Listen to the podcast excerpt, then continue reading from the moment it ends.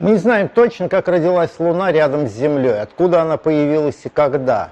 Знаем, что это было очень давно, примерно 4 миллиарда лет назад, но сегодня конкурируют четыре гипотезы по поводу ее возникновения. Она могла родиться где-то отдельно и потом, случайно сблизившись с Землей, стать ее спутником. Она могла родиться рядом с Землей, одновременно с ней и продолжать жить. Но самая разработанная и самая популярная на сегодня гипотеза а, откалывание кусочка Земли и рождение Луны именно из него. Когда-то в Солнечной системе было много планет, сегодня 8, но было их намного больше, и они конкурировали, сталкивались друг с другом, сливались, выбрасывали друг друга за пределы Солнечной системы. И не исключено, по крайней мере, есть такие а, факты, говорящие об этом, что Земля испытала удар по себе небольшой планеты размером с Марс. Марс в 10 раз меньше Земли по массе. Он не мог разрушить Землю, но сорвал с нее довольно большой кусок ее верхней мантии и выбросил в космос. И это вещество некоторое время а, двигалось вокруг земного шара. Часть его, большая часть, упала обратно на Землю. Из меньшей части сформировалась Луна.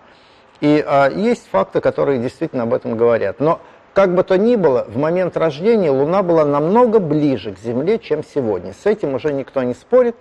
Потому что мы видим прямо сегодня, вот каждый, каждую ночь видим, как Луна постепенно удаляется от Земли, значит, в прошлом она была к нам ближе.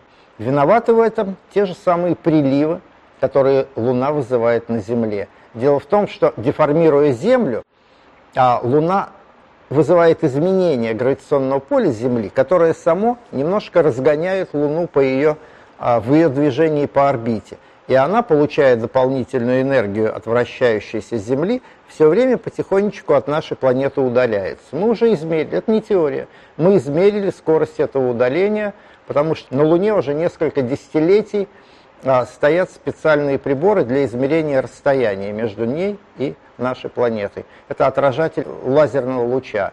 Туда их завезли еще в период первых экспедиций американские астронавты и наши луноходы.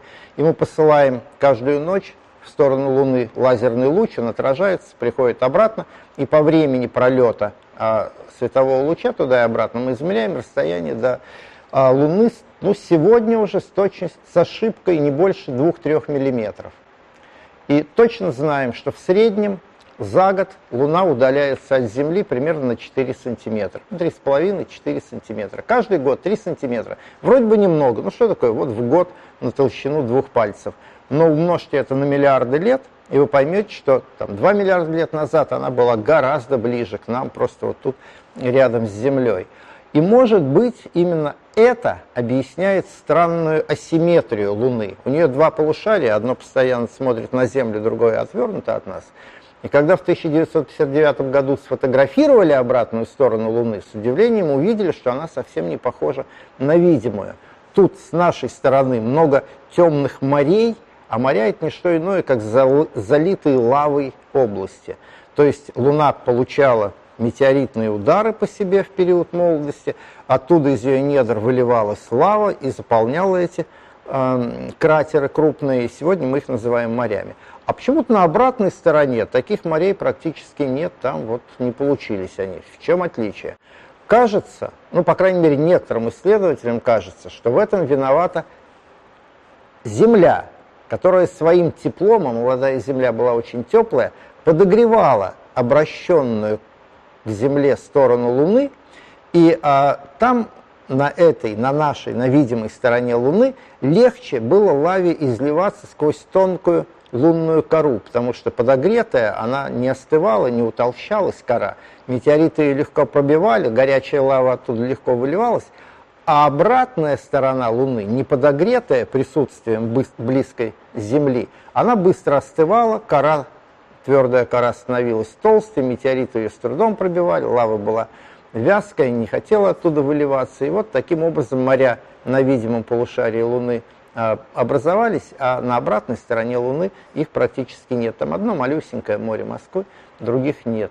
Вот так вот мы совместно друг на друга влияем. Земля на Землю – а Земля на Луну, Луна на Землю, но в прошлом, в прошлом это влияние было намного сильнее. И, кстати, о приливах, можно опять вернуться к ним. А когда Луна была ближе к Земле, приливы морские были не такие, как сегодня, вот так чуть-чуть, полметра, метр, от силы несколько метров, а километрового размера. Дважды в, в сутки на берег нам накатывала километровой высоты приливная волна. То есть тут совсем все по-другому было. На морских побережьях каждые 6 часов все сносило этой гигантской приливной волной – выносила на берег морских жителей, они сразу оказывались где-то далеко от берега, и там продолжали свою эволюцию, что лишний раз подтверждает, что не будь Луны, жизнь, возможно, и не вышла бы на сушу.